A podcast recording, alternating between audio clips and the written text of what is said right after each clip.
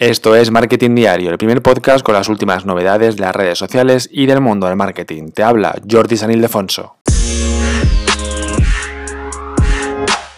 Ya sabes que el audio es uno de los formatos más en auge en los últimos meses, años, pero sobre todo meses, con aplicaciones exclusivas de audio como por ejemplo Clubhouse o con los Twitter Spaces o con los mensajes de voz de Messenger, de WhatsApp, de Twitter, de Facebook todas las redes sociales que tienen mensajes tienen la opción de enviar mensajes de audio.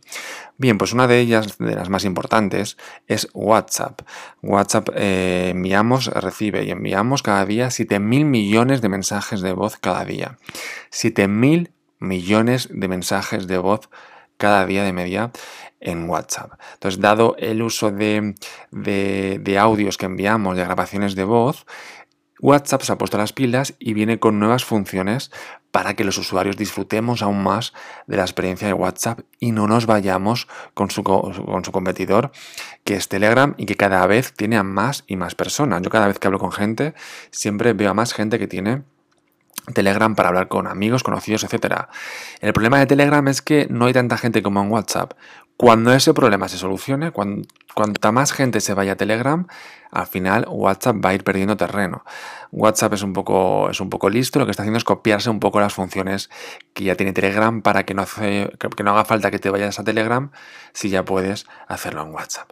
Bueno, algunas de ellas, de las primeras, por ejemplo, ha sido la de reproducir los mensajes por el doble de rápido o por 1,5. Esto es algo que me encantaba y me encanta de Telegram y se lo ha copiado WhatsApp para los audios y esto es genial porque a veces recibimos audios de 4 minutos, de 5 minutos que parecen un podcast. A veces son más largos que mis podcasts, ¿no? Bueno, pues si lo escuchas por, por 2 o por 1,5 pues eh, se te hace un poco más ameno, más rápido porque la mayoría de audios son cosas absurdas y que tampoco son tan interesantes como para, escucharlo eh, por uno que sería a nivel normal. ¿Sí? Se lo copió de Telegram, muy bien copiado, con lo cual a mí era una de las funciones que más me gustaba de Telegram, con lo cual, ¿para qué me voy a, ir a, Telegram si ya tengo esto en WhatsApp y tengo más gente, ¿no? Pues ahí WhatsApp está siendo listo. Más novedades, nuevas funciones que tiene WhatsApp, por ejemplo, es reproducir el chat fuera de, de ese chat, es decir, Tú le das a escuchar el audio y te vas a otro chat, te vas fuera de la aplicación y sigues escuchando ese audio. Eso está muy bien, es otra copia de Telegram y está muy bien para hacer otras tareas mientras sigues escuchando el audio.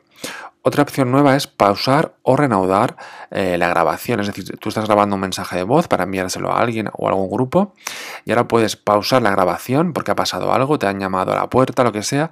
Pausas la, grabación y luego puedes volver a reanudar esa grabación y seguir hablando. ¿Sí? Dentro del mismo audio. Antes a lo mejor lo enviabas y luego le enviabas otro segundo audio. Ahora simplemente lo paras y luego puedes reanudar esa grabación y enviarlo todo en un mismo audio. Luego también ves el audio en forma de onda, con lo cual ves si hay algún silencio, si hay algún pico, etcétera. Puedes ver de forma visual cómo es ese, ese audio, como por ejemplo cuando estoy grabando yo este podcast, que estoy viendo la aplicación de audio, estoy viendo si me paso un poco los picos de arriba o estoy hablando eh, más flojo.